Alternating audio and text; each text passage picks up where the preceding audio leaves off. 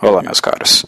Aqui é o Corvo e hoje introduzo no canal Metro 2033. Muitas pessoas conhecem Metro com certeza do mundo dos games, que nos últimos tópicos eu tenho dado um pouco mais de atenção a isso, né? Ou games que viram livros, ou livros que se tornam games. Mas como Metro é muito voltado para o público que gosta de FPS, gosta de shooters, e ele não é tão popular assim como algumas franquias mais renomadas, né, como Call of Duty, uh, Doom, né, ou Wolfenstein, né, só para citar algumas, né, Fallout. Então, Metro é, digamos, radar mais baixo, né, é apenas pessoas que realmente gostam do gênero shooter acabam chegando e jogando Metro. O que é uma pena, porque Metro sempre foi um game muito bom. Né? Recentemente tivemos um, um novo, o qual eu ainda não tive a oportunidade de experimentar, mas eu comprei um bundle há alguns anos atrás com os primeiros games. E de fato, Metro é uma excelente adaptação e um FPS bem legal de jogar. Mas pouca gente sabe que Metro veio da literatura. Que Metro é baseado em livro. Metro é literatura russa, do autor Dmitry Glukovsky. E, por mais é, incrível que pareça, o fato de dele ter virado um shooter nos games e jogarmos Metro e acompanhamos a história. E como é típico dos shooters, essas, essas histórias serem lineares e não terem muita profundidade, quando você vai em contato com a obra original, com a escrita do Dimitri, é impressionante como um game nesse molde, uh, digamos que se tornou comercializável, popular por causa de um shooter ser tão denso, tão interessante e cuja narrativa é tão cheia de elementos, é tão cheio de nuances, que é uma leitura que te prende, que te faz ficar muito, muito tempo é, lendo, tal grau de naturalidade, de fluência que o Dimitri tem na, na escrita dele. E é interessante também porque o fato de ser uma obra do leste europeu, deixa de lado, abandona alguns clichês que são muito comuns e recorrentes em obras mais ocidentais. É interessante ler autores do Ocidente e do Oriente para fazer esse contraste e vermos também formas de abordar né, e discutirmos fenômenos muito comuns e muito existentes, por exemplo, uh, na cultura popular. E isso, com certeza, uh, um desses elementos, com certeza, é o tal do mundo pós-apocalíptico, né? Zumbi ou não. Mas o cenário de mundo pós-apocalíptico, que é uh, um elemento da cultura popular, né? um elemento da cultura pop que já foi feito, trabalhado várias e várias vezes, exaustivamente, até de forma muito reciclada, né? que Metro estará incorporando aqui. A forma dos orientais abordarem a o apocalipse zumbi.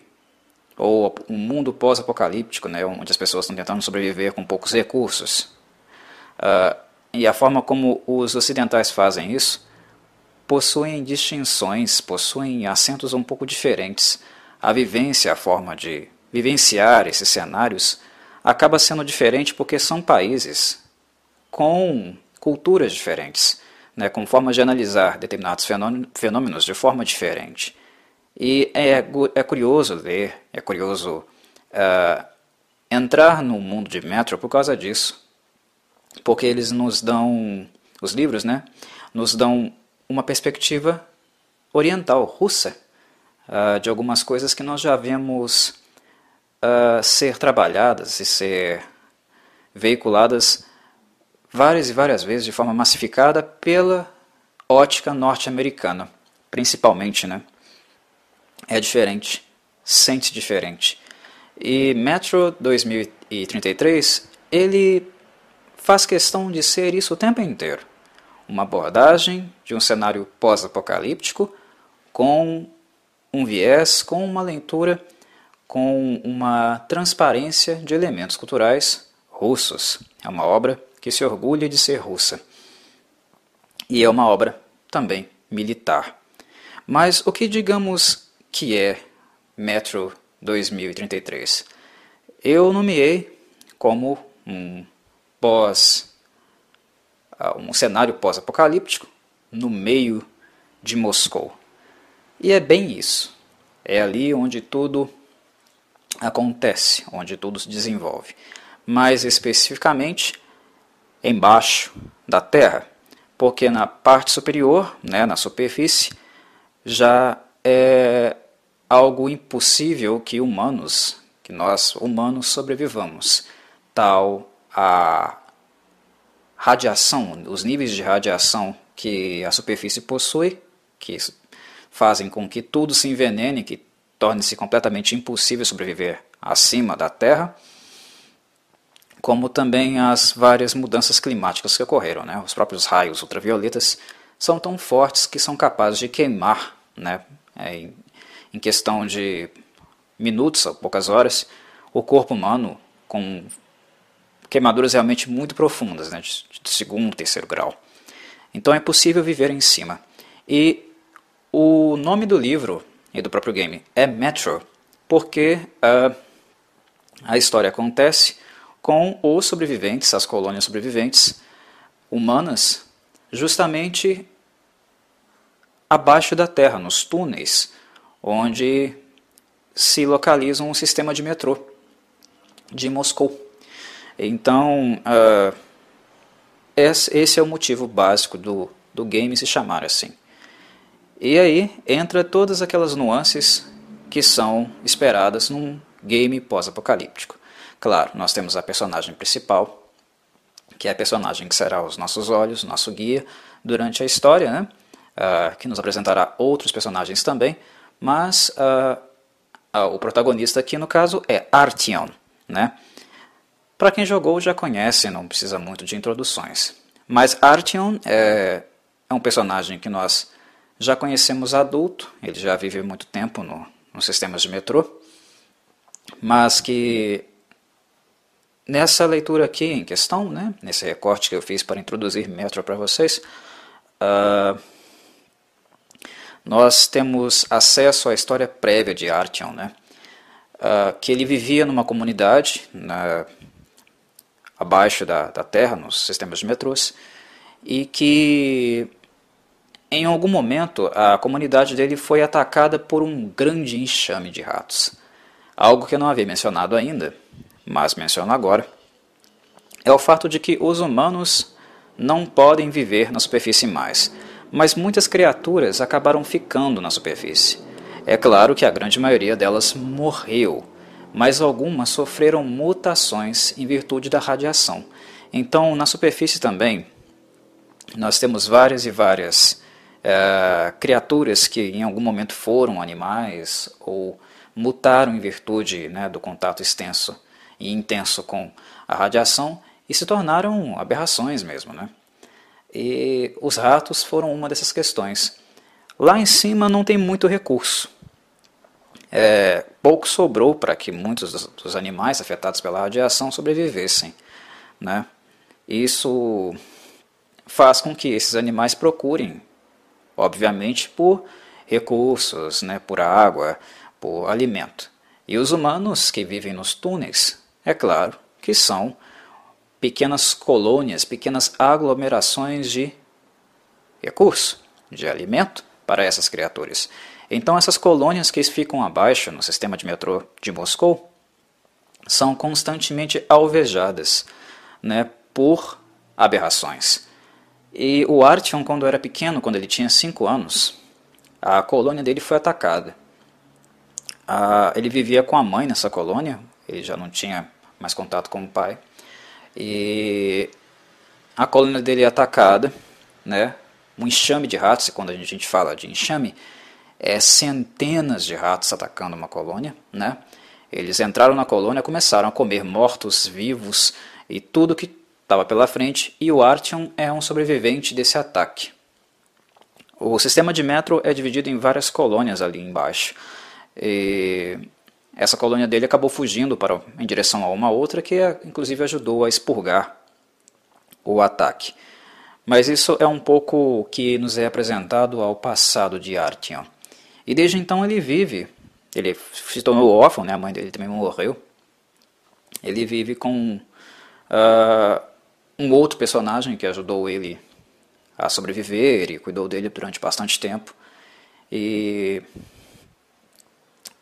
ele vive hoje também como um soldado, alguém que ajuda na segurança uh, da, da, da estação, da colônia que ele vive. Vocês devem estar se perguntando como os humanos sobrevivem lá embaixo, né?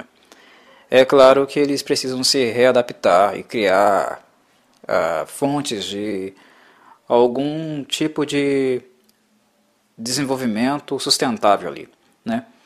Então, produção de cogumelos, né, que visto que cogumelos existem espécies que não precisam de luz, né, para crescer e se reproduzirem, a criação de animais, né, aves e porcos, a água passou a ser um elemento fundamental e extremamente caro também, né, porque é muito difícil uh, ter estoque de água, principalmente de água não envenenada pela radiação. Então as pessoas tiveram que se adaptar ali, desenvolver suas próprias fontes de sustentabilidade, né? o que acabou criando, criando também um certo mercado interno entre as colônias em Metro, né? porque, querendo ou não, todas elas estão sempre em um momento de crise, digamos assim.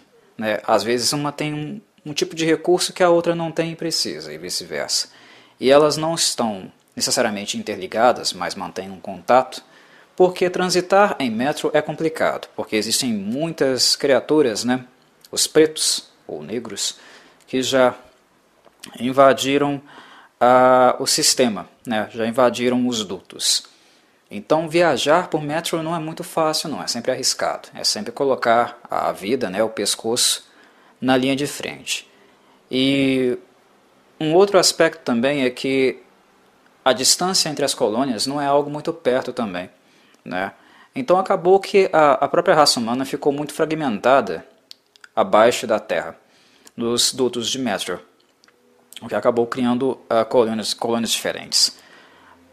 Uma parte interessante do, do primeiro do primeiro tópico, né, do primeiro capítulo de Metro, é justamente a abordagem histórica que se faz quando o cataclisma, né, as coisas realmente desabaram no mundo humano. Uh, muitos políticos, muitas uh, autoridades tentaram dar continuidade né, às políticas internas e externas que se faziam no mundo naquela época é sempre aquela polarização e aquela rivalidade entre capitalistas e comunistas. Né?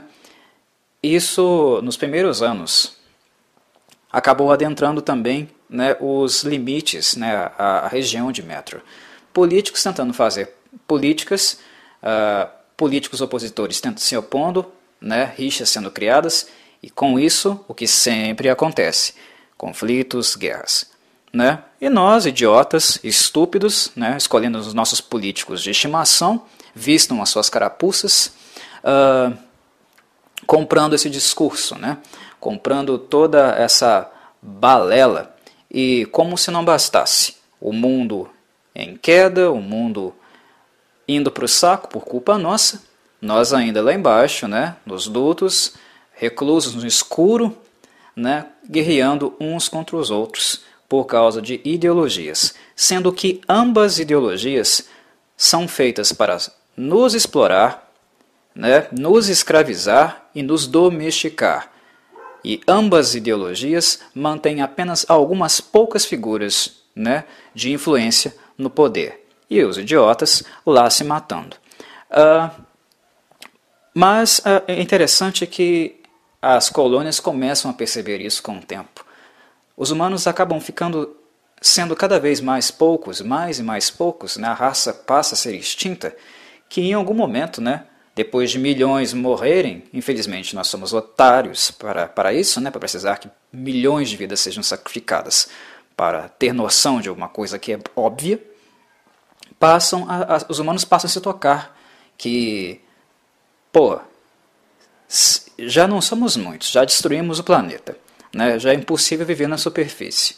Se nós continuarmos a nos matar ao invés de lidar com o problema de fato, as coisas vão para o beleléu, de vez, né? Então, a gente tem que parar, de vez, em algum momento, de sermos otários e criarmos um sistema, né, um mínimo sistema colaborativo aqui, ou a gente não vai durar não, né? Há um momento em que se chega a essa conclusão, né, os militares e as, e as comunidades chegam a essa percepção, as coisas em metro passam a, a se organizar um pouco melhor. Os políticos safados são extirpados né, e as colônias passam a ter uma regra, um regimento e uma forma de relação uh, própria entre elas. Não que não exista mais corrupção, sempre vai haver corrupção porque o modelo em que essas pessoas foram educadas, cresceram, a forma de mundo que elas enxergam e a única que elas conseguem enxergar é uma forma individualista, onde uma pessoa quer se dar bem às custas da outra. Né? O individualismo, a ganância, gente querendo melhorar de vida às custas dos outros. Então, mesmo que haja colaboração entre as colônias de metro, haverá ainda pessoas assim. Né? Uh, então, isso acontece uh, através de mercadores, né? gente tentando se dar bem uma em cima da outra, e principalmente num ambiente onde os recursos são muito escassos, né? a barbárie, o pior que existe no ser humano, tende a aparecer, né, a surgir com ainda mais ímpeto. Então, Metro é uma obra, é um texto que é muito voltado para a barbárie. E o que uma, uma das coisas que eu gosto em Metro é que, embora seja uma, um livro de caráter pós-apocalíptico e com tendências ao, ao à abordagem militar, né, à guerra, seja entre humanos ou com, contra os monstros, né, Metro reproduz de maneira um, bastante enfática o que é estar nessa situação. Tem muito livro, tem muita obra que parece que é um tipo, tipo um Rambo, assim, né? Não que o livro do Rambo seja, seja ruim. O livro Rambo é bom. Inclusive, o primeiro filme, Rambo, é excelente. Depois ficou uma merda, minha opinião, tá? não estou nem aí se vocês discordarem de mim. Uh, quem leu o livro e quem viu o primeiro filme sabe que Rambo era uma obra muito dramática. Era uma obra sobre transtorno pós-traumático, era uma obra que refletia o mal da guerra, o mal do conflito em um soldado, era uma obra humanizada, era uma obra crítica, cara. Né? Rambo era, é, é, rico por causa disso. Destruíram Rambo, na minha, na minha opinião. E o que eu gosto em literatura, e literatura que aborde a guerra e aborde essas temáticas, é realmente perceber esse lado humano né, o quanto ele é afetado e o que é viver nesse cenário, nessa pressão, né, nessas condições. A obra é crítica e Metro é. Metro não coloca lá um monte de soldadinhos felizes e corajosos que vão dar tiro nas criaturazinhas. Não, não, não, não. Pelo contrário, em Metro todo mundo está com medo, todo mundo está sob pressão, né? Eles estão mijando nas calças, porque a coisa é feia. Há, há crianças, mulheres ali, né? idosos, gente na pior mesmo. Então todo o terror que é necessário representar, expressar, toda a tristeza, toda a sensação de lástima e miséria, o autor, o Dimitri, insere na obra. Ele não romantiza nada, né? As coisas são feias e elas não precisam de floreio, elas precisam ser relatadas e demonstradas como elas realmente são. Né? E Metro é uma obra que faz isso. Ela não está a fim de florear nada. Ela está a fim de, de retratar realmente né, a, a barbárie, né, o, os últimos dias, né, os próximos últimos dias, talvez, uh, da raça humana. Né? Uh, ela retrata a fronteira entre a nossa história e o ponto onde nós seremos uh, possivelmente extintos, e toda a dramaticidade, toda a condição indigna que as, que as pessoas estão vivendo ali. E Artyom é o nosso, aspas, herói. Ele é um sobrevivente, é um cara que está vivendo ali uh, dia após dia, né? E tentando seguir em frente. Uh, nós temos esse contato, nós temos essa uh, percepção em Metro numa forma de escrita do Dimitri que ela é muito, eu diria, cotidiana. Dimitri narra Metro cotidianamente. Todas essas informações vão sendo apresentadas e vão, vão surgindo, né? nós vamos tendo conhecimento delas através de diálogos, né? através de, de rondas, né? de pessoas sentadas em torno de uma fogueira, né? de acontecimentos corriqueiros, como por exemplo achar que um negro estava invadindo a vila quando na verdade era apenas um cachorrinho procurando é, abrigo, né? ele viu luz, tentou se aproximar, é, coisas assim coisas cotidianas. É um estilo bem interessante né, e bem rico que torna o livro de Dimitri muito, muito melhor que os games de Metro. E uh, eu gosto dos games. Né? Como eu havia dito, Metro uh, foi uma boa experiência, né? uma experiência realmente de bom custo-benefício que eu tive quando o assunto é shooter. Né? Eu gosto dos shooters, mas eu gosto de shooter que tem conteúdo. Né? Eu não gosto só de um mapazinho lá, lá que eu caio e simplesmente começo a tirar uns nos outros. Eu gosto de história, eu gosto de narrativa, e não à toa o canal tem essa, essa abordagem, tem esse acento né? em história, em conteúdo. Metro traz isso. Né? E os livros, naturalmente, muito melhor que os games. Então, se você gosta de Metro, jogou o Metro, mas não conhece os livros, leia. Você vai adorar Metro. É uma obra que discute temas sociais, políticos, econômicos, mas uh, também é uma obra bélica, né, de, uh, de sci-fi. Né? Ela trabalha todos esses elementos, e esses elementos todos sendo retratados de uma maneira muito fluida, contínua e que em nenhum momento torna a leitura, digamos, enfadonha, né? modorrenta. É muito fluido mesmo. O Dimitri eh, ele escreve realmente muito bem. E para a temática que ele escolheu, surpreendentemente bem e de forma muito interessante, muito convidativa assim para os leitores, uh, uh, tanto assíduos desse gênero quanto não assíduos. É muito interessante mesmo uh, acompanhar o cotidiano daquilo que acontece, acontece em Metro é, através dos olhos do personagem do protagonista, que é Artyom. Ok, meus caros? É apenas uma introdução da obra. Estou tateando por aqui, explorando algumas coisas, apresentando alguns livros aí. Não sei o que vou fazer daqui em diante não, mas vou tocar no barco como tenho tocado. Ok? Um abraço.